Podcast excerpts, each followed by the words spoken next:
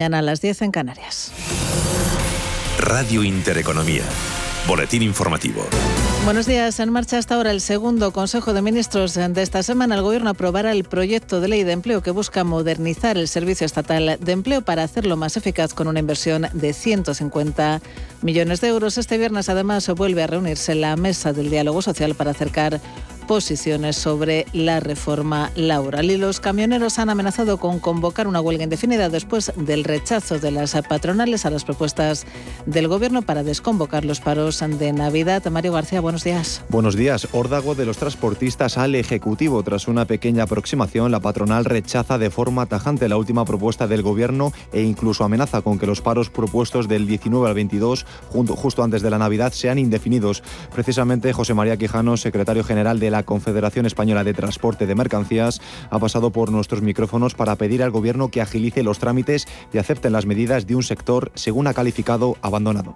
Pues hay una serie de medidas que son medidas eh, bastante eh, importantes y sobre todo en estos momentos para un sector que en lo que va de año, desde mayo del año pasado, pues le ha subido los costes de explotación por el combustible en torno a un 40%, eso hay que trasladarlo al mercado. El mercado está como está.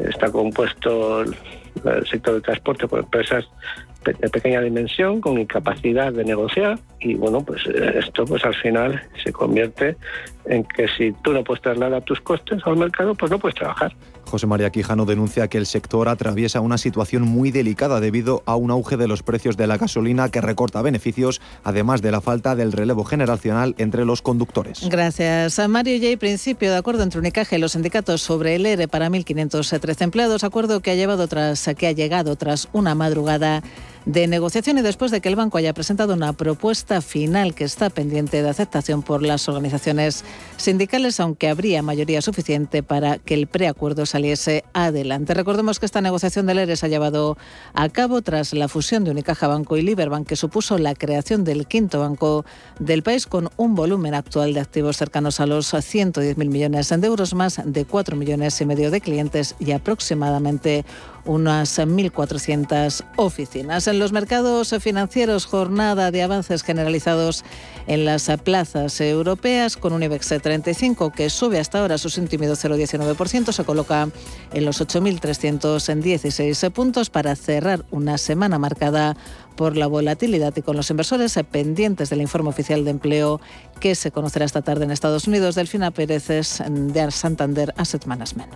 Hoy estamos viendo una, apertura más tranquila en las bolsas europeas con ese predominio de las compras y recogiendo pues también eh, la sesión americana de ayer, ¿no? Donde bueno pues aunque hubo un poco de incertidumbre al principio por ese esa confirmación de un, nuevo caso de Omicron, pero que bueno, pues al final se fueron imponiendo las, las compras y hemos, eh, estamos viendo pues eso, una, una apertura más tranquila y, y, después pues de lo que han sido las eh, fuertes ventas, tomas de beneficios de estos días que han sido pues muy generalizadas, han afectado a todos los sectores. Con todo, como decimos, tímidos avances para el IBEX 35 y tímidos avances también para el resto de plazas europeas. París sube apenas un 0,09%, el DAX alemana se revaloriza un 0,13%, mientras que el Eurostox 50 apenas sube un 0,08%. Dentro del IBEX 35, Iberdrola sube con fuerza, lo hace más de un punto porcentual, a pesar de conocerse que el juez de la Audiencia Nacional, Joaquín Gade, ha citado a declarar el próximo 18 de enero al presidente de la compañía, Ignacio Sánchez Galán, imputado, recordemos, desde el pasado mes de junio en el caso Villarejo por los delitos de cohecho activo contra la intimidad de las personas y falsedad en documento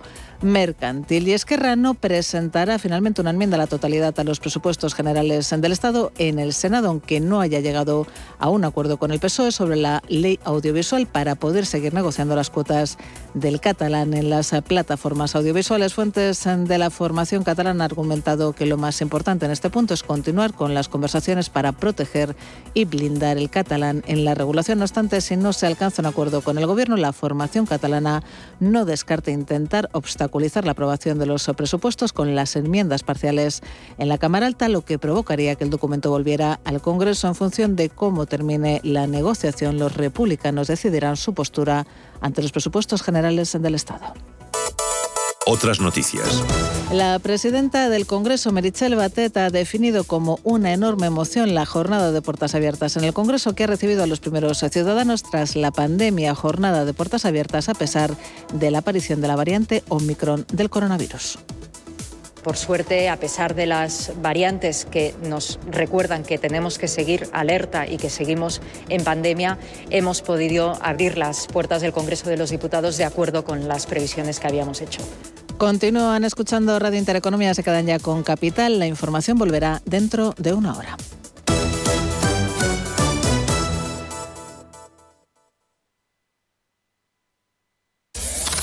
Radio Intereconomía.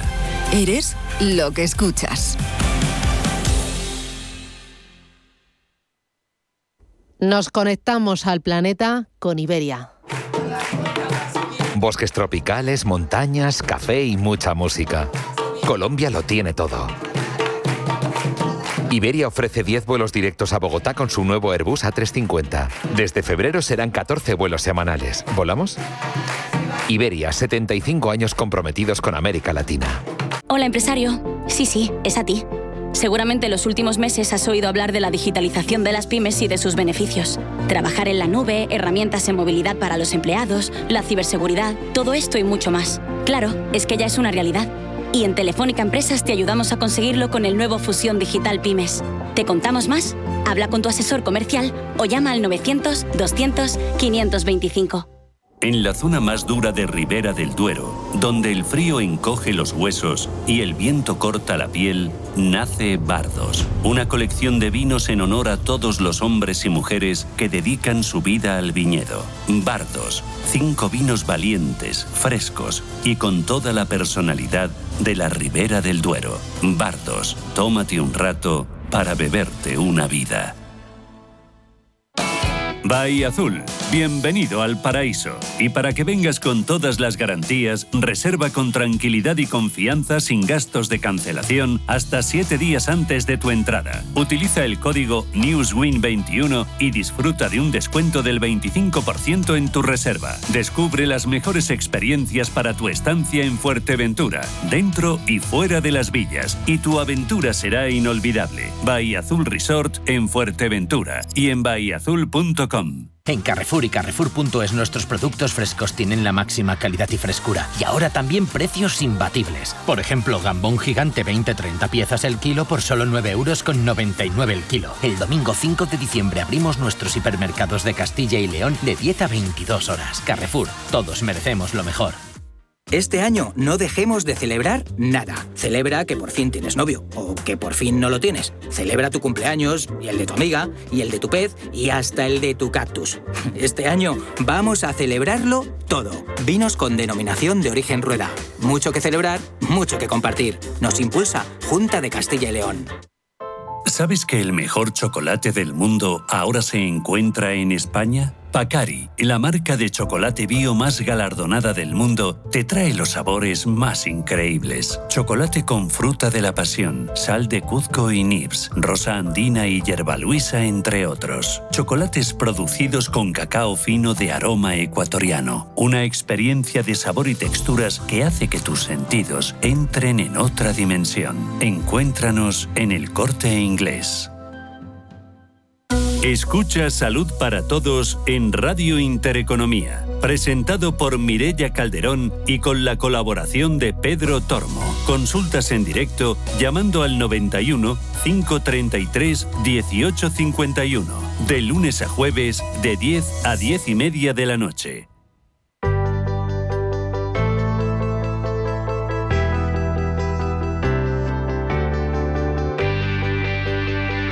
Clase Business en Capital Intereconomía.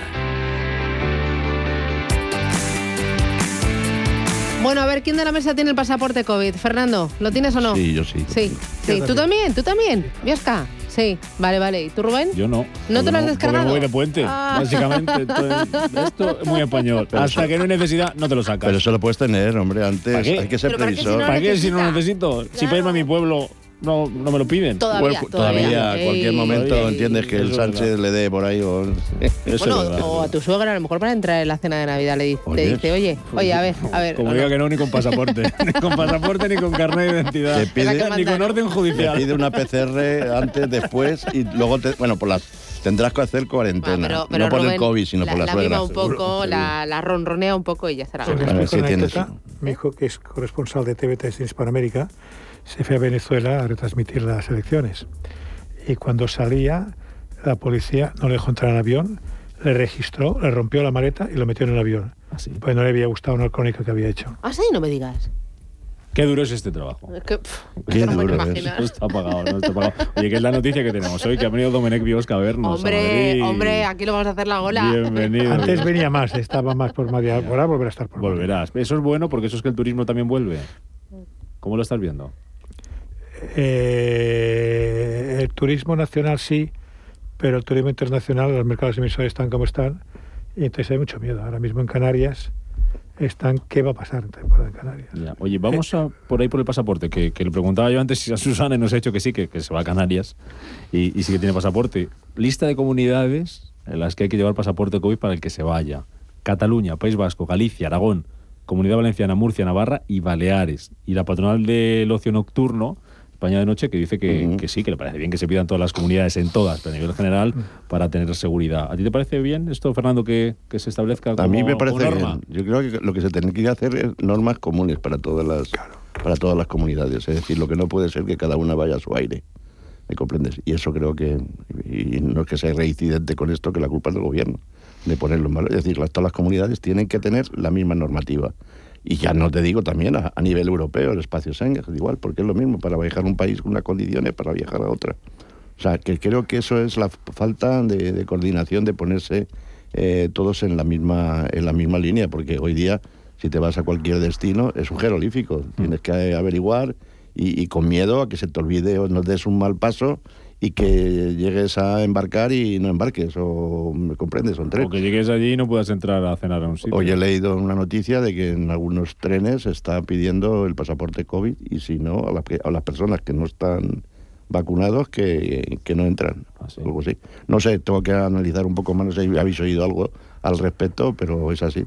No, no, llegará el momento que, que si no estás vacunado no existe. en algunos países es obligatorio. En Austria, en Alemania va por ahí la cosa también. No sé hasta qué punto, no quiero ser extremista, pero yo, si, si se, se prueba como es, eh, es, es- es positivo, que la vacuna, digamos, favorece a- a- al contagio, yo creo que se debía poner en la norma de que se, todo el mundo se vacunara.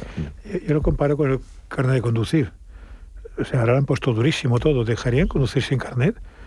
Porque no, pues es que porque dejan que la gente se conduzca por la vida sin el carnet que está contagiando a los demás y te meten en la cárcel según lo que pasa, lo que haces en la carretera. ¿Por qué? Porque falta liderazgo. Quieren quedar bien con los de blanco, negros y los grises. Para el sector turístico, ¿vio eso sería positivo? ¿Le ayudaría un poco a quitar tanto lío y Fu- fundamental. animaría a que la gente no... Sí, Eh, Es una seguridad de atracción y una seguridad de recepción. Que imagínate cada un hotel, hay varios infectados y salen a aquel hotel. Vamos, lo dejas muerto. Por tanto, es imprescindible hacer esto, es imprescindible. Pasa que lo que decías tú, que eh, el gobierno no ha querido liderar y lo da a las autonomías. Y cada autonomía pues Se hace pega con su tribunal de justicia.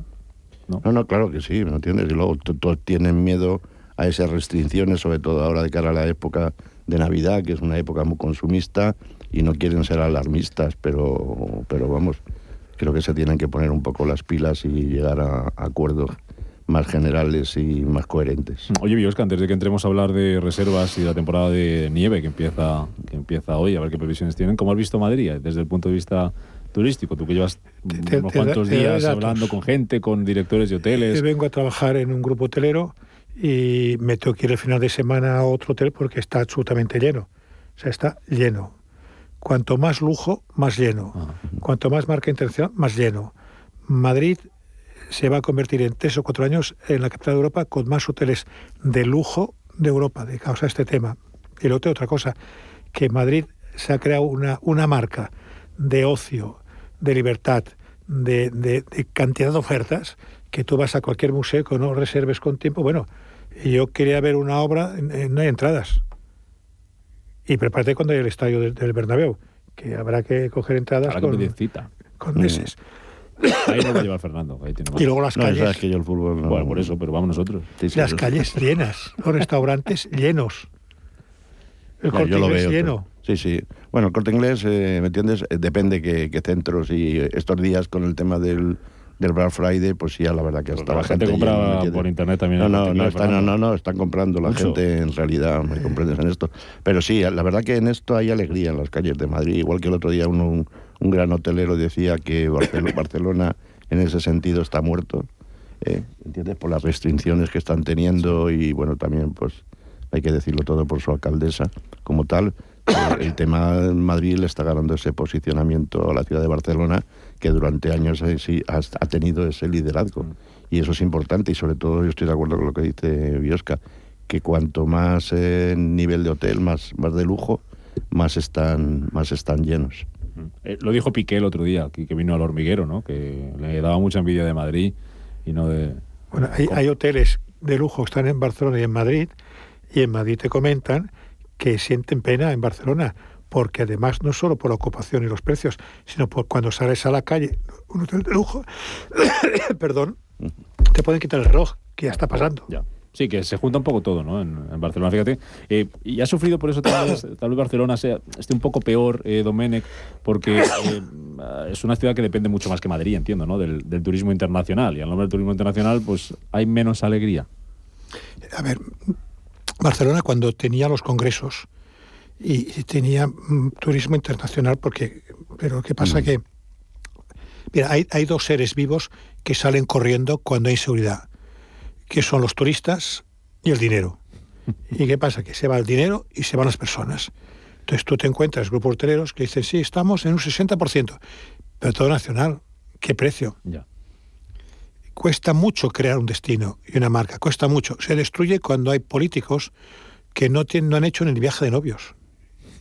Pero tú crees, eh, eh, Domenech, que lo, yo lo estoy oyendo en varios días, entonces ya lo dijo un gran hotelero, que, mm, que dice que en hotel, su hotel quiere tener un precio que no baje de los mil euros por noche. ¿Tú crees que un hotel de lujo, mm, ese requerimiento en estos momentos que estamos, debía ser así? Hay hoteles en Madrid de lujo, tres, tres concretamente, que la habitación está en mil y mil y pico euros. Y eso se paga. eso ¿Por se qué? Porque mantienen la marca y el estatus. Si tú tienes gente que viene con un coche de lujo y dejas que vayan con un biscooter de nuestra época, un millón por cero es cero. O sea, hay que mantener la marca. Sí, la marca y la imagen, sí. Hay que mantener la marca. Y además, yo estos días que está en un hotel y que vienes a tomarte algo y todo el tinglado, todo el mundo, no, no, ven, ya te vengo a ver, no vengas al despacho. Por la curiosidad, por el morbo, por estar, por hacerse una foto, por Sí, quién sí, no, se no, ve. yo te digo, ¿me entiendes? El otro día estuve en el Four Seasons a tomar, bueno, he estado varias veces a tomar un café y tal, y ya le, le dicen a los clientes cuando entran la ruta que tienen que hacer para ver el lobby, ¿no? En esto, porque claro, también eh, produce cierta incomodidad a las personas que están alojados y ves aquello transitar gente y transitar gente, ¿me entiendes?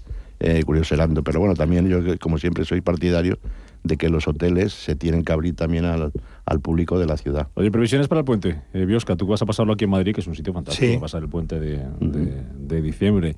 Eh, dice una plataforma de distribución que se llama Fast Pay Hotels, que está viendo un cambio en la cantidad de reservas de último minuto por el tema este de la variante Omicron y que los eh, destinos, los destinos que más están bajando, donde están, más están bajando, son Mediterráneo, y eh, Norte de Europa y largo radio en general.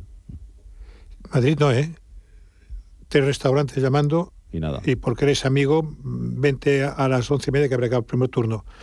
Eh, Madrid no, en el tema de hoteles. Te digo, me tengo que ir, coger las metas y irme a otro hotel. En este mismo hotel me ha hecho un favor por, por- por la relación que hay y me pone una suite a, a precio normal, porque si no, no había.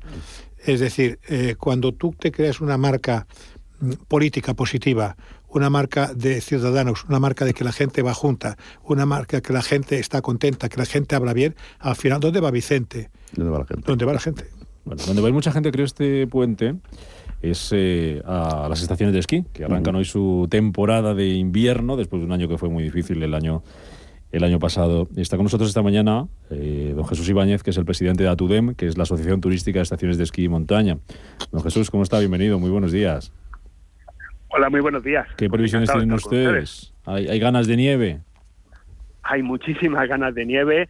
Eh, ya viene habiéndolas en la última en la última semana, todos hemos abierto estupendamente, están operativas para este puente el 80% de las estaciones de esquí españolas y, bueno, las reservas han ido muy bien y siguen yendo muy bien. Mm. ¿Han, han notado ustedes algún frenacillo así, algún esperado los últimos días por el tema de la variante Omicron o no? Se nota, se ha notado frenazos según qué estaciones, es decir, el frenazo se nota sobre todo en el turista extranjero, no en el nacional. Y sí que algunos destinos que están pues cerca de frontera sí que tienen algún efecto en ese sentido. Pero lo, suple o, lo, lo, cubre estupendamente el turista nacional que tiene también muchísimas ganas de nieve. Mm, porque el perfil de, turista que viene a las estaciones de esquí de nuestro país es más nacional, más extranjero. ¿Los extranjeros de dónde vienen sobre todo? Eh, es, es bastante más nacional que extranjero y los extranjeros pues son esencialmente franceses, ingleses y portugueses. Pero depende de dónde estén las estaciones. Las estaciones de, bueno, de, la cordillera cantábrica, las estaciones del sur de España, o eh, pues tienen sobre todo cliente eh, nacional y luego tienen cliente británico o portugués y las estaciones que están en el Pirineo al tener más cerca al cliente francés pues también es su principal cliente extranjero. Muchos de esos extranjeros no van a venir los que no vengan no porque no quieran sino por el follón que supone luego venir y volver a casa que me pidan una cuarentena o que me pidan una PCR y dirá joder que no me compensa ¿no? Pues eh, hombre, es un hándicap, no todos los países tienen esa situación eh, y, bueno, alguna alguna cancelación supone o algún retraso de viajes previsto. De todas formas, el cliente extranjero eh, no empieza a esquiar más tarde. Es que en España empezamos a esquiar más pronto que casi ningún país europeo. ¿Ah, la, la, fecha, este puente, el puente de, de la Constitución, eh, no se da obviamente en otros países y hace que la apertura de las estaciones en España sea pues probablemente la primera que se hace masivamente en todo en toda Europa. Las estaciones suelen abrir a partir del 15 de diciembre mm, en el resto de, del continente. Tienen un mono los extranjeros que vienen aquí como, como, locos deseando. Tengo por aquí dos Jesús a, Fernando Tomás y a Domenech Biosca que no sé si han esquiado alguna vez en, vuestra vida, Domenech. Yo he ido a esquiar, ah, pero sobre todo lo que importante es que al lado de la pista de esquí hay municipios que viven de la gente que viene y luego hay una ruta. Entonces puedes ir a una pista de esquí, pero te paras a un municipio porque puedes comer o porque luego eh, el, círculo genera riqueza. Cuando hay estaciones que alguna ministra no quiere que se abran, no solo la estación, sino que va a arruinar a todo el entorno. La de cerrada dices. Claro. exacto. Me yo del lío de esta semana, sí, ¿no? Sí, ¿no? Están, bueno, un tema de abrir, Ya porque Castilla y León ha dicho que, que abre. Y el gobierno me parece bien el gobierno que no, me tiene esa incidencia, porque cerrada le cumplía el plazo del periodo de, alquiler que tenía y ahora la han querido prorrogar por el tema de la pandemia dos años más y van a abrir sí o sí. A mí me parece bien que lo hagan, ¿no? Porque ¿por qué vas a quitar al, español o al residente en Castilla y León o en Madrid el disfrutar de una estación tan cercana y, tan, y tan querida como esto, ¿no? Como decía además Jesús, eh, el español es el que primero se, digo yo, se calza los esquís porque están deseosos. Yo recuerdo de mi época, bueno, de mi época, casi 45 años, como sabes, en viajes del corte inglés, eh, cuando sacabas a veces el catálogo de nieve y ya había muchos establecimientos ya que estaban vendidos. ¿Sabes? Y además ahora las estaciones también se eh, están innovando. El otro día Jesús me decían de Gran Valira que están aplicando el sistema que tienen las compañías aéreas y los hoteles, el de precio dinámico es decir, para que no sean precios estáticos. ¿A ti te parece bien o tienes conocimiento de que alguna estación más lo esté implantando? No son, no son los únicos. Eh, Nevada lo tiene implantado también, por ejemplo. Ah, bueno, no sabía. que, aunque fue justo al final de temporada cuando se implantó. Eh, bueno, es lo habitual, para reservar un hotel en una estación de esquí, eh, la demanda eh, pues afecta muchísimo a cuál es el precio de oferta, pues lo mismo tiene que pasar con el forfait. Hay que tener en cuenta que las estaciones de esquí, por cada euro que se invierte en un forfait, se gasta 6 euros en otras actividades, hoteles, tiendas, restauración, y por tanto se deja una riqueza importante y evidentemente también estamos en un año en el cual la subida de precios para todos se está haciendo significativa. Los costes de operación de electricidad y los costes de suministro están siendo mucho más caros de lo inicialmente previsto. Pero permitidme una observación a lo que antes habéis dicho, porque es que estoy totalmente de acuerdo. Cuando hay una estación de esquí se genera riqueza. Cuando hay una estación de esquí no existe España vaciada. Cuando hay una estación de esquí existe vida.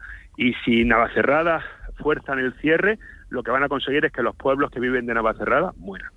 Y, además te añadiría que el esquí es una oferta familiar o de amigos. Y tú te encuentras que no va la mujer el padre solo, sino que van juntos, aprenden a hacer amigos, por eso luego por las tardes están ocupados y o bien grupo de amigos. Luego hay que potenciarlo absolutamente a tope. Y repiten. Y, repiten. y el año pasado que lo mencionaba usted, Jesús, eh, el año pasado que decía usted antes, para olvidar, entiendo, ¿no? Imagino.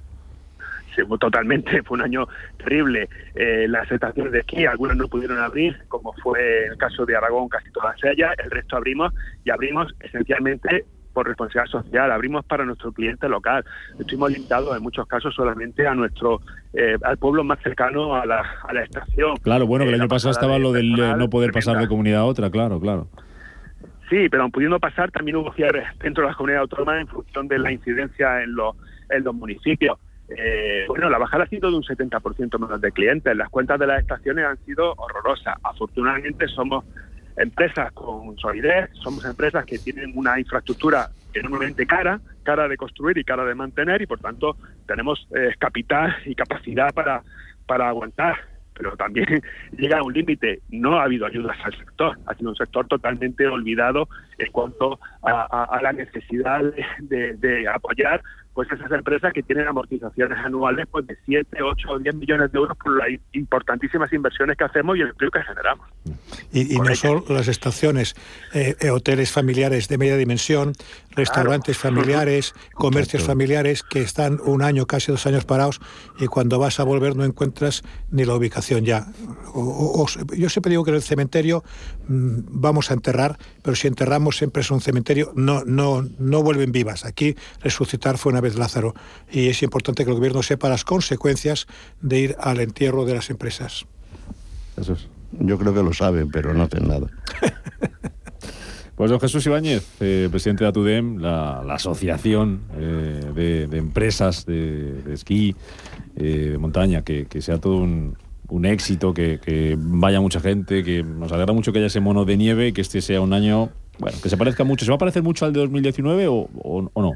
Ojalá, ojalá. Bueno, de reservas en general tenemos todos más que en 2019. O sea, hemos, hemos mejorado nuestros números. Hay muchas ganas de nieve. Eh, la gente está deseando pasárselo bien. Que hay que tener cabeza, que hay que pasárselo bien con seguridad, que hay que mantener las distancias, que hay que llevar la mascarilla cuando toca. Pero que a todos los esperamos en las estaciones de esquí porque es el mejor destino familiar que tenemos para este puente. A aprovecharlo y disfrutarlo. Don Jesús, lo dicho, muchas gracias, que sea un éxito. Gracias. Muchas gracias, Hasta cuando quiera. Eh, a Fernando se la presento por la conoce, Don Menec, a ti, eh, como lo has oído hablar por teléfono, pero yo te la presento en persona, Elena Fraile, que es la directora de clase business, sábado 12 a 1 del mediodía. Hola, Elena. ¿Qué tal? Buenos ¿Cómo días. estás? ¿Cómo estamos? Pues muy bien, muy animados, ¿no? Pues ya lo ves, aquí Estamos con los ya en pleno, casi pleno puente y estamos Buen- todos ya, bueno... Buen rollito. ¿a que sí, ¿no? Pero eh, la gente está viajando, Fernando, ¿o no? Bueno, Sí, ¿no? Hay, que, hay que viajar más. Hay que viajar más. Bueno, bueno, Siempre bueno, se bueno. puede. A ver si nos lo ponen fácil para Bueno, viajar cualquier más. sitio, cualquier Mira, sitio. Domènech ha viajado y va a estar aquí unos días en Madrid y haciendo, haciendo gasto y haciendo Bueno, amigos. eso está bien, Mañana está bien. tenéis un invitado con mayúsculas, ¿no? Con mayúscula. Eh, he podido compartir esta semana un desayuno con él. Es Antonio Catalán, el presidente de AC Hoteles by Marriott. Eh, contó muchas cosas. eh, habló mucho del sector de- del turismo, habló también del segmento de lujo. Pero estuvimos eh, allí, en el Hotel Santo Mauro, porque abrió sus puertas, ha abierto sus puertas ya Desde luego. convertido nuevo. Eso es eh, reformado, convertido en el primer hotel Luxury Collection del Marriott en Madrid para competir en ese segmento de lujo. Se han invertido 7 millones de euros en esa reforma. Y nos va a hablar de todo esto y muchísimo más. Y recuperamos ¿eh? esta semana, que llevamos sin recuperar muchísimo tiempo, a Maribel Rodríguez, que la hemos tenido de viaje. yo no sé dónde junto a Fer- Pues tampoco lo sé. Ni idea. He dicho que iba a ver, venir mañana, que, eso que es. haga la, Eh, dibuje la ruta y pone chinchetas. Que nos cuente Ah, sus sí, viajes. pues Ya, ya ver, ya ver qué nos trae. El regalito, Eso es, me lo guardas eso para la es. semana que viene, ¿no? Y luego también vamos a tener una invitada especial que habla, bueno, de viajes eh, de lujo. Es una periodista eh, que se llama Vicky Vilches, eh, periodista de la revista Portfolio en el español, que habla muchísimo de ese segmento de lujo y vamos a analizar también precisamente con ella eh, cómo se está moviendo y por dónde se está moviendo el mercado del lujo, los hoteles de lujo, eh, todo lo que es lujo en, eh, en España y en el resto del mundo, porque ella viaja y viaja muchísimo, viaja más que nosotros. El, el lujo Mucho, va como un tiro, ¿no? El lujo va... Sí. El lujo va bien porque la gente decide premiarse después de todo lo que ha pasado. Mm. Y aquellos que pueden se premian. Y el lujo también es la sorpresa. Entonces, al lujo no es ponerlo todo muy guapo, también es saber sorprender y sabiendo que la talla la calidad es la talla de cada cliente, ¿eh? no todos son iguales. No, Vicky en eso es una experta y yo creo, como yo digo, digo, joder, tu trabajo es un, es un lujo. porque en los mejores hoteles del mundo o experiencia lo vive ella. El otro día me hablaba de eh, haber estado alojada en el hotel que tiene el Palacio de Versalles, dentro del Palacio de Versalles eh, pues yo sé, siempre descubre lo, último de, lo último. Y tiene la suerte de poderle contar esa experiencia a mucha gente. Nosotros cuando viajamos estamos deseando volver y subir fotitos a las redes sociales para compartirlo con más gente. Porque si no parece que no has estado. pero, hay una cosa eh, que también ha cambiado eh, después de la pandemia y es ese concepto que teníamos de, lujo a la hora de viajar. Eh, ahora queremos otras cosas. Un lujo es una experiencia, ¿no? Y en función de la experiencia que tengamos en un hotel, nos resulta un lujo realmente, ¿no? Entonces eh, está cambiando el concepto, ¿no? y las experiencias. El o sea, lujo que no tiene que, ser lo más caro. Sí, no, no, siempre lo más caro. Oye, nos vamos, nos vamos. Mañana a las 12. Cogemos la maleta. La maleta siempre tiene que estar hecha. Siempre tiene. Esta vez en vez de la playa o la nieve me lleva a un palacio. Eso es. Ah, bueno, bueno pero que está bien, un palacio para el puente. Sí, sí. Además, esta vez ha hecho los deberes ella, porque ha ido a verlo ella antes que yo. Sí, siempre va él, pero esta vez eh, me ha adelantado y he ido yo. ¿Has visto? porque el sitio era bueno y ha dicho, no me, no, voy a, no voy a mandar al segundo a bordo. ¿vale? Efectivamente, tenía que verlo yo. Qué, mala la envidia. qué mala la envidia. Oye, os escuchamos mañana. Domenech, si el viernes estás por aquí, encantados de recibirte, ya lo sabes. Vendré encantado. Que aquí lo pasamos. Y os explicaré anécdotas que estoy viendo en Madrid de lo que es el lujo emocional. Es es un corresponsal de lujo, nunca me Me gusta Madería, Biosca. mucho. me gusta el concepto este. Nos gusta mucho. que vengas a vernos, así que abrazos grandes y, hasta la semana que viene, Biosca. Fernando, mañana te escuchamos a las 12 con Elena Fraile. Cuidaros mucho. Gracias. Adiós. Mañana.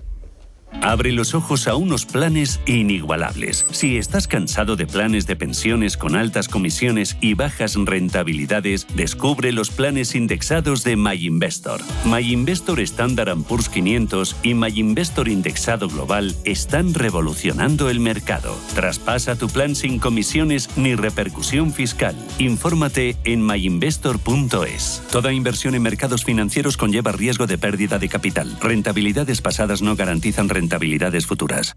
El futuro de las pymes está en la digitalización. Solo el 20% de las pymes afirma tener un grado de digitalización alto. La digitalización de las pymes clave para la economía. Hoy, la transformación digital de las empresas no es solo una noticia, es una realidad. Y en Telefónica Empresas te ayudamos a impulsar la digitalización de tu negocio con el nuevo Fusión Digital Pymes. ¿Te contamos más? Habla con tu asesor comercial o llama al 900 200 525. Deutsche Zurich Pensiones ofrece una amplia gama de soluciones para el ahorro colectivo y da respuesta a los diferentes perfiles inversores. Confía en Deutsche Zurich Pensiones para la gestión del plan de pensiones de tu empresa, con la solvencia de dos grandes grupos multinacionales como Deutsche Bank y Zurich Seguros. Asesórate llamándonos al 93 367 3830 o entra en dzp.es. Puente de la Constitución Reserva una experiencia única en la cuna de la Ribera del Duero, con una decoración navideña ideal para disfrutar estas fiestas, en el segundo mejor pueblo de España para explorar en familia, esto es, en Peñafiel, villa gastronómica e histórica por excelencia. Ahora es cuando el gestor lo invierte todo en renta variable. No me hagas spoilers. Renta 4 Banco presenta sus planes de pensiones de cine, los más premiados y con más estrellas del año. Además, si inviertes antes del 31 de diciembre, te bonificamos hasta el 1% de tu aportación. Entra en r4.com o en cualquiera de nuestras oficinas y descúbrelos. Renta 4 Banco, tu banco especialista en inversión. Shh, perdón. Gestora más premiada por expansión All Fans y líder de la Liga de las Estrellas de Morningstar. Consulta las bases de la promoción en r4.com. Escucha Salud para Todos en Radio Intereconomía, presentado por Mirella Calderón y con la colaboración de Pedro Tormo. Consultas en directo llamando al 91 533 1851, de lunes a jueves de 10 a 10 y media de la noche.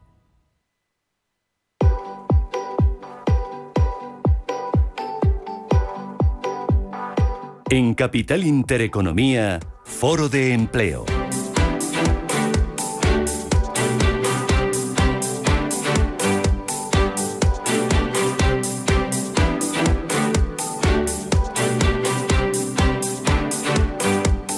Nuestro foro empleo, hoy con Marisa Cruzado, socia en CVA Comunicación en Valor Añadido. ¿Qué tal, Marisa? ¿Cómo estás? Buenos días. Vienes, no, atareada, Atareada, con mucho lío. con Además mucho he lío. vuelto, he vuelto al pasado tecnológicamente Ya. hablando porque tengo un teléfono que es una ¿Que te ha patata otra vez. no- o te ha comprado un Nokia o qué? la, la- la serpiente aquella que había, ¿no? Te digo. bueno, así no te hackean. No, desde ese luego. No saben dónde estás. A ver si- y a ver si no me lo ¿Pero roban. ¿Tienes WhatsApp? Tienes WhatsApp. Sí, tengo ah, tiene WhatsApp. Lo, lo que tiene pasa WhatsApp. es que es de estos que está ya tan obsoleto que no puedo poner ni una aplicación. No puedes poner emojis. Y yo que me, nada, y yo que me iba a venir en un coche eléctrico porque yo estoy muy concienciada, Sí. pues no he podido. He No. tenido que coger un taxi. Si es que no siempre se puede hacer no lo que uno desea. Bueno, por lo demás, que no es poco todo bien. Pero además todo bien. Bueno, Sí. nada, ¿te vas de puente? Eh, sí, sí, me voy fuera. ¿Así? Sí, y además, oye, entregamos ayer nuestros premios estos que sabes que organizamos de conciliación y Sí. trabajo y tal, y salió todo muy bien ahí en el ¿Cómo Ministerio de Agenda tema? 2030. ¿Hay, hay, hay demanda? hay demanda, te voy a decir.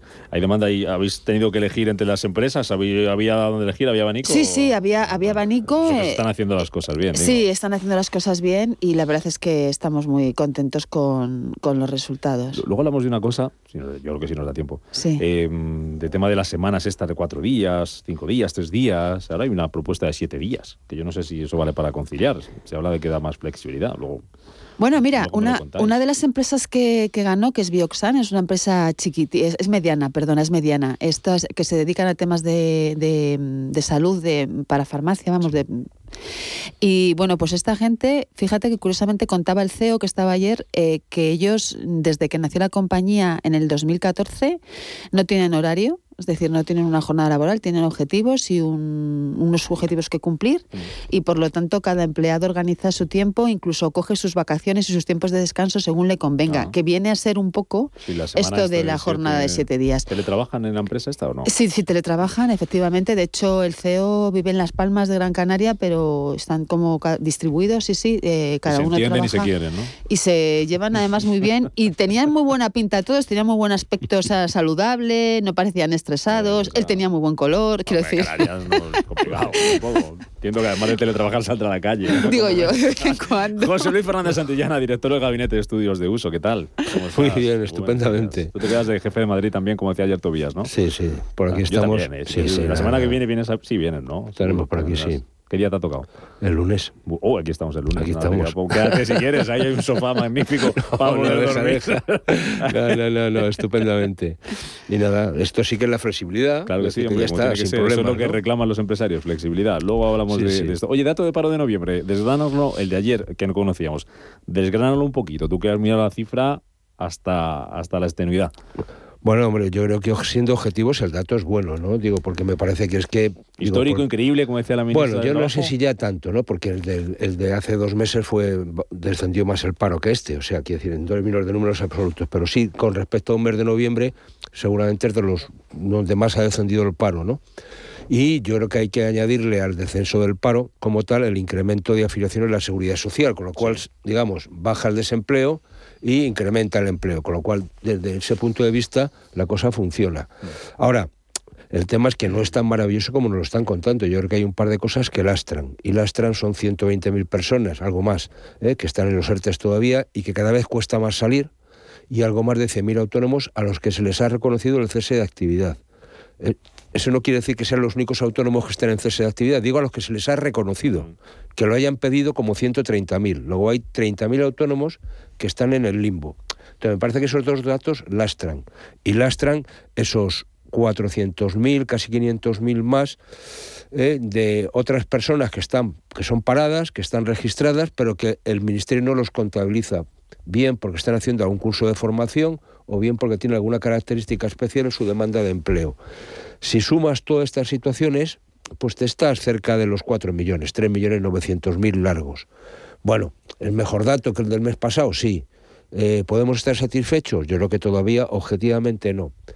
Dos datos que me parecen muy significativos. Uno, se ha incrementado notablemente la contratación. Es decir, hemos vuelto a pasar de los 2 millones de contratos. Eso es un dato en sí mismo bueno desde el punto de vista de la actividad. Ahora, si uno dice... Malo, lo que dicen, lo, que os claro. también, han hecho falta más de 2 millones de, contratos para formalizar eh, 70.000 puestos de trabajo. Claro, es decir, es que eso es, es tremendo, ¿no? Es decir, desde el punto de vista de las altas en la seguridad social, más de 2 millones de contratos. luego hacer el saldo positivo de 70.000. Claro, mira, sale a uno y medio, a un contrato y medio por persona. ¿eh? Es decir, personas que han sido objeto de un contrato, algo más de un millón y medio, o en torno a un millón y medio de personas han sido objeto de un contrato. Oiga, ¿cómo es posible que el paro baje solo en 70.000 también? ¿no? aquí hay algo demasiado corto. Yo os lo que digo es que los contratos son muy cortos. El otro día me comentaba una persona que se va a jubilar de interina en la sanidad. Digo, simplemente, bueno, me parece que eso es un poco, cuando hablamos a veces de la empresa, se nos olvida a veces de la empresa pública, ¿no? O del ámbito público donde la temporalidad y los contratos de un día y de dos son más que frecuentes. Claro. No, hombre, lo que ocurre es que eh, a ver, todos estos datos que dices, de verdad es que son escalofriantes. Quiero decir, si te paras a mirar, pensando que detrás de todos estos datos lo que son personas y familias que estaban pasando por una situación realmente complicada. Lo que ocurre es que, fíjate, yo con el tema de la administración, a mí lo que me, lo que me sigue preocupando es que haya toda esa interinidad, a pesar de la cantidad de funcionarios que hay en este país, porque siempre que salen las estadísticas y salen los datos, siempre se pone sobre la mesa el, digamos, el cuerpo tan amplio que tenemos de funcionariado en España mm, comparado con otros países de nuestro entorno. Funcionario y funcionario, Marisa, no tantos comparado con otros países. ¿eh? Aquí lo que tenemos es una cierta duplicidad en la administración, es decir, tenemos... Pues eso voy, que al final se, que con los diferentes eh, estamentos, ¿no? pues las autonomías, en fin, toda esta estructura que tenemos de ayuntamientos, astronomía, corporaciones, en fin. Al final sale un número de funcionarios mm, elevado eh, y lo que no entiendo es cómo puede seguir habiendo tanta, tanto contrato temporal y tanto interino en un entorno de estas características, ¿no? Porque al final es que para mantener todo eso, para que esa rueda del Estado, yo, vamos, eh, cada vez que hay que, que pagar eh, nóminas, pues ya sabemos lo que pasa. Bueno, como sabéis, hay reunión de una más, la tercera de la semana, ¿eh? de la Mesa del Diálogo Social para intentar avanzar en esa negociación de la reforma laboral y la COE va a esa reunión pues agarrándose a ese dato de paro que conocíamos ayer y con este mensaje. Buenos los datos de desempleo y de afiliación del mes de noviembre que vienen a confirmar que nuestro actual marco de relaciones laborales es adecuado para garantizar el crecimiento del empleo. De hecho, contrastan las perspectivas de crecimiento económico con los buenos datos de este mes. José Luis. Tiene razón la COE. Esto justifica este dato de ayer, en el que al gobierno le parece histórico, increíble y no sé cuántas cosas más, que no se toque o no se toque mucho la este reforma laboral. este gobierno vive en la contradicción. Vamos a ver, yo creo que la reforma laboral que se quiere derogar, o parte de esa reforma que se quiere derogar, la reforma se hace referencia siempre a la reforma que hizo el Partido Popular. Se olvidan de la que hizo el Partido Socialista, que siempre estaba en las peticiones, ¿no? Y por poner algún ejemplo, es que la reforma del Partido Socialista consagró el despido por si acaso. Por si acaso me viene mal, despido. Es decir, si, si, las cuentas no me van a cuadrar bien, y eso es muy, muy significativo. Es decir, que el problema, yo creo que la reforma del Partido Popular surgió en un momento determinado para hacer frente a una crisis brutal que había de paro y de desempleo brutal. Hombre, las circunstancias de crecimiento económico parece que algunos ajustes se pueden y se deberían de hacer. ¿En qué línea? Lo que hemos hablado mil veces. Vamos a retomar, simplificar la modalidad de contratación, vamos a acotar los términos de la temporalidad, lo cual no dice que no haya que hacerla, pero vamos a ver en qué condiciones, porque yo creo que en España a veces se abusa de este tipo de situaciones. Apuestan desde la COE, lo contaba, ¿no? apuestan desde la COE, digo José Luis, perdón que te corte, y nos lo contaba Luis aquí el otro día por el fijo discontinuo ahora. Bueno, pero el fijo discontinuo lo, es una, no se usa, No, no, el fijo discontinuo es una fórmula que se utilizó durante mucho tiempo, desapareció, volvió a aparecer, bueno, y es una fórmula que seguramente puede dar cierta estabilidad al empleo. Tú puedes hacer un fijo discontinuo de fin de semana, por ejemplo. Hay gente que trabaja solo los fines de semana en centros comerciales. Bueno, mientras los otros días puede estar en el paro o simplemente puede estar trabajando en otro sitio, ¿no? Eso afecta mucho. Yo creo que, vamos a ver, para cuadrar las cuentas con Europa hay que bajar la temporalidad, porque si no nos van a poner problemas. ¿Dónde están los tres grandes sectores donde la temporalidad usa?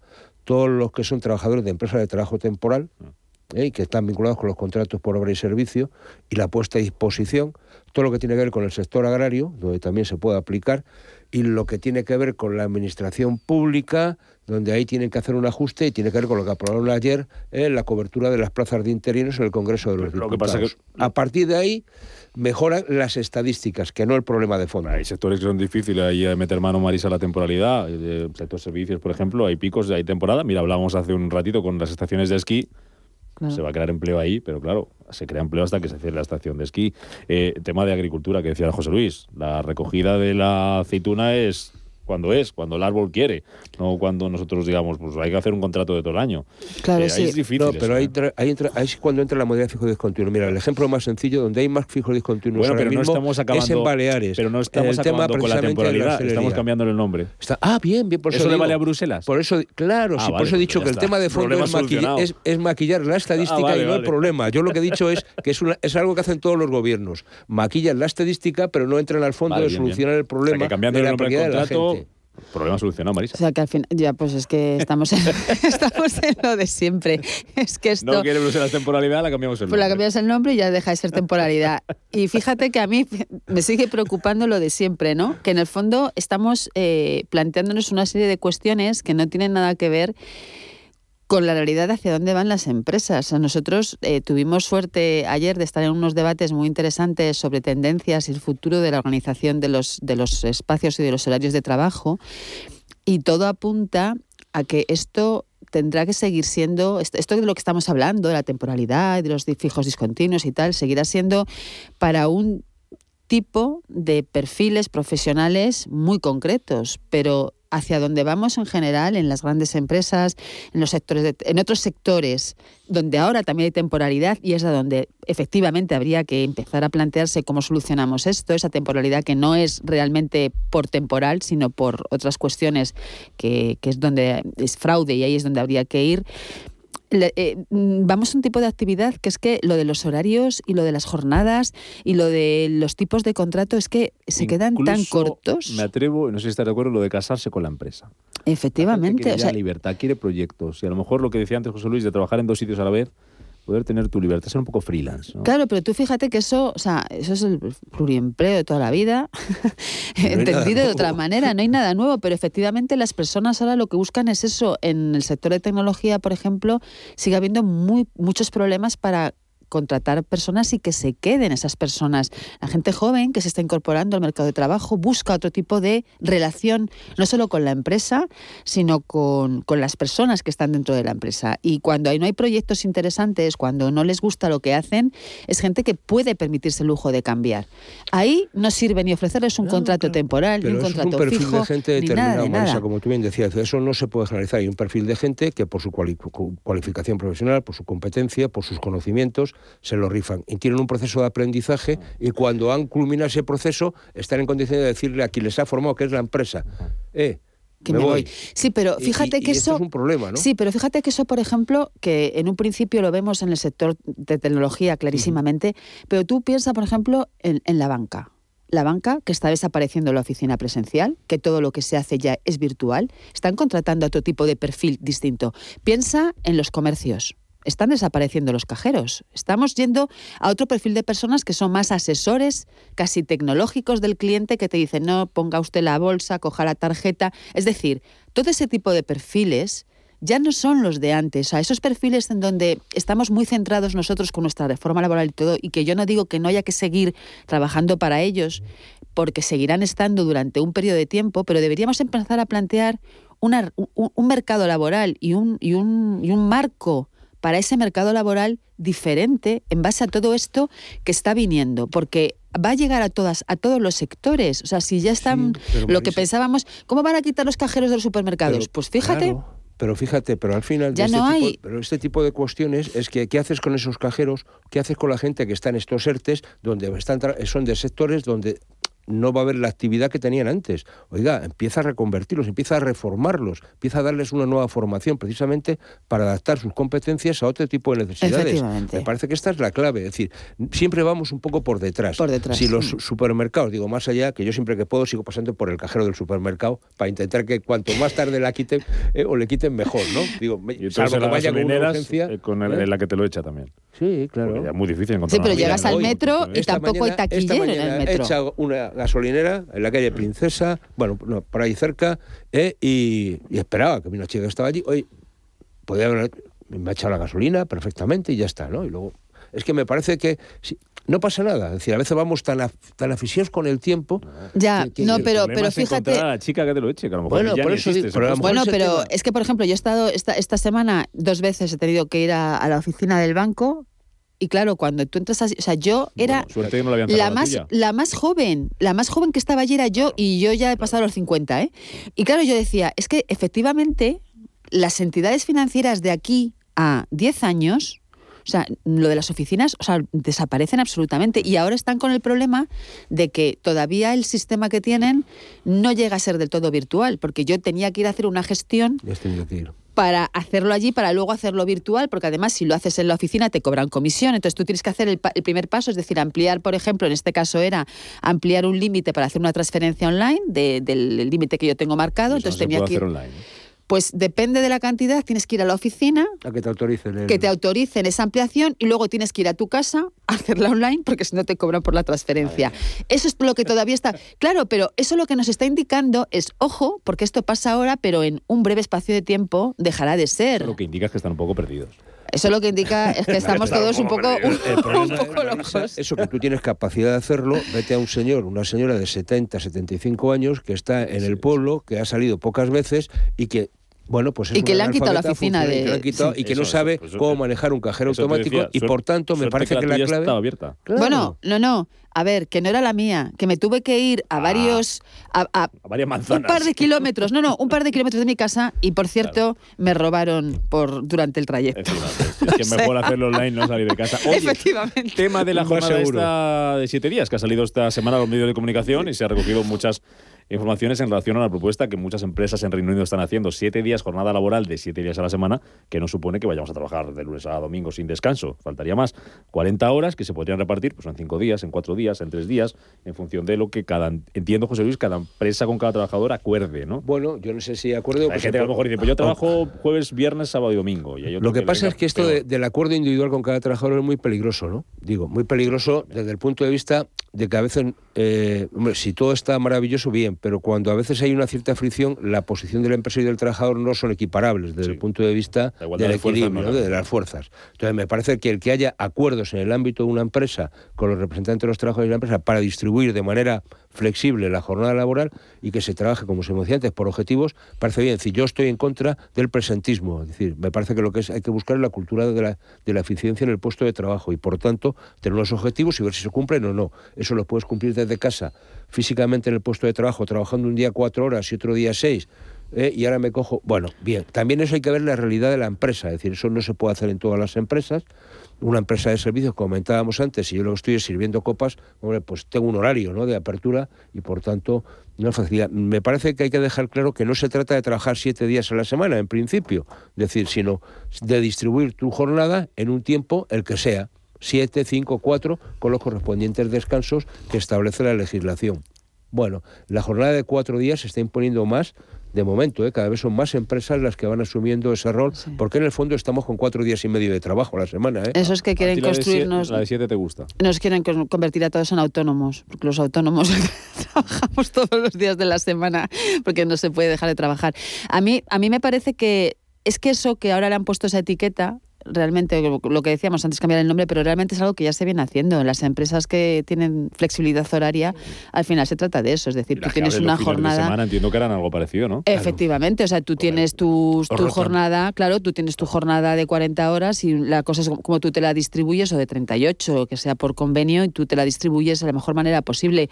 En realidad deberíamos ir hacia ahí, porque eso lo que sí que facilita sobre todo es la parte de conciliación, porque tú puedes organizarte pues con tu pareja o con tu logística doméstica, la que sea. O también si un día estás muy inspirado y productivo, te cunde, te cunde y no pones el reloj. Claro, y te quedas trabajando hasta las 12. Pues a mí me pasa que estoy a por uvas. O sea, es que hoy, hoy no me concentro, hoy, me despisto. Hoy menos, eh, hoy menos. Claro, 53, se trata de 53 en Canarias. No calentar sillas Que algunos se van. Algunos. Algunos se van. Algunas, Algunas, algunas. algunas- tú ya estás en mentalidad puente. Puente total. Yo me traigo las zapatillas. Pero- Vienes pero casual. Es el de San Francisco, el, el- el de Susana, el de San Francisco. O sea, que es un súper puente. Sí. Viene casi Puedes para disfrutarlo lotería, ¿no? mucho. Casi. Pero te lo mereces. es Hombre, que. Hombre, Si no, me no he hecho- dejábamos. Y ahora estoy, no me llaméis, ¿eh? que no voy a estar. No voy a contestar nada. No quiero saber nada. Ahí hay cobertura, ¿no? No, no, no hay cobertura ni nada. Además, me, me voy a dejar el, el, el Derecho a la escondido ahí. desconexión. Se lo he dicho también a mi marido, ¿eh? Así Ahí, que ahí. nada. Bueno, me voy. Nos vamos, nos vamos. Nos vamos. todos. No, José no, Luis. no se quedan, que José Luis viene el lunes conmigo. He dicho que se queda a dormir aquí.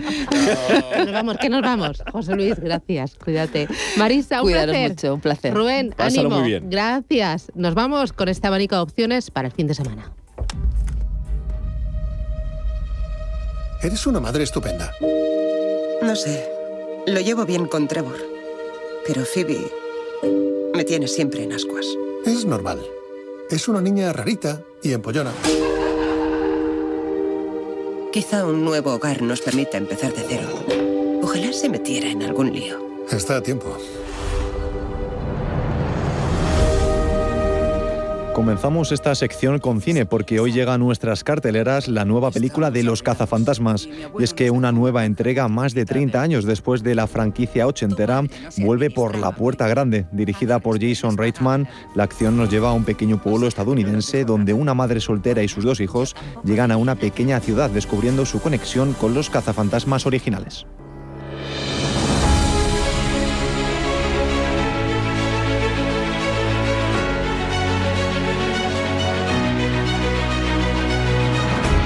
IFEMA acoge de nuevo la gran cita anual para los amantes del cómic. Madrid Comic Pop reúne en un mismo espacio a grandes y pequeñas compañías del sector del cómic, manga, ilustradores e institutos culturales. Toda la información en la web oficial.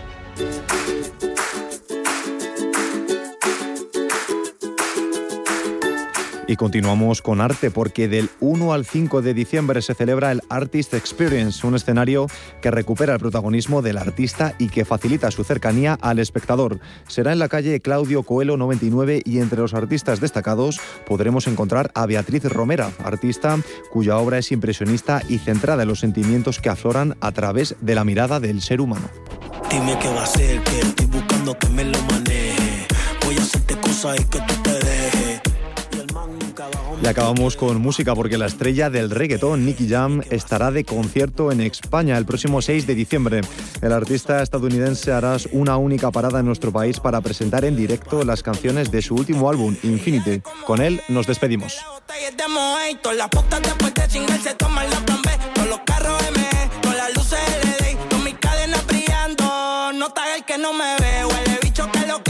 En Capital Intereconomía, información, opinión y análisis. Siempre rigor. Muletazo y lo choqué, los, los billetes 100 y los puedo. En la cuenta tengo ya como 10 ceros. Cambiamos de peine como barbero. Hay efectivo en la caja como un cajero. Y empezó el perreo.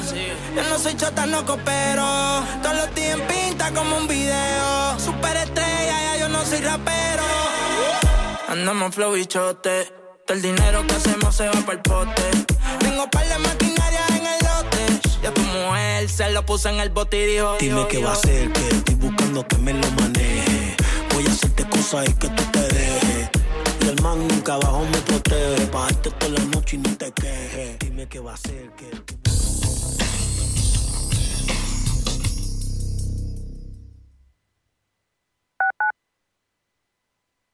En Madrid tienes mil tiendas donde comprar. Y también un restaurante al que siempre quisiste ir. Un monumento que estás deseando fotografiar. Y un museo que no te cansas de visitar.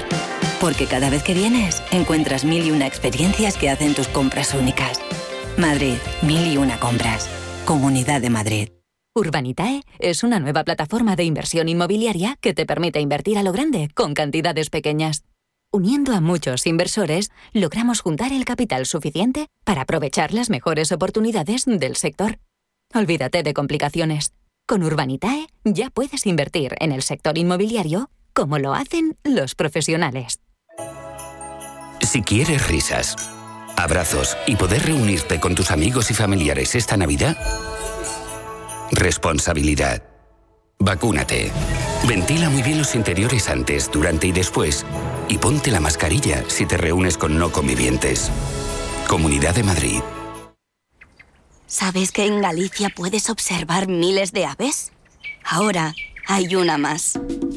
El AVE llega a Galicia. Nuevo AVE en Madrid Zamora Ourense en dos horas y cuarto. Compra tus billetes ya y viaja a partir del 21 de diciembre. Consulta condiciones en renfe.com.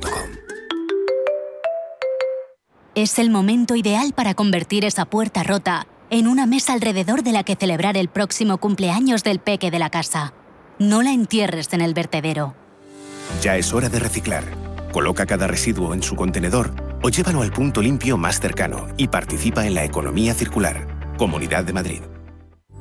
La Hora de Miguel Ángel es un programa dedicado a la salud y la prevención de enfermedades. Con un lenguaje claro y sencillo, te explica cómo llevar una vida saludable. Todas las noches a la una y media de la madrugada en Radio Intereconomía.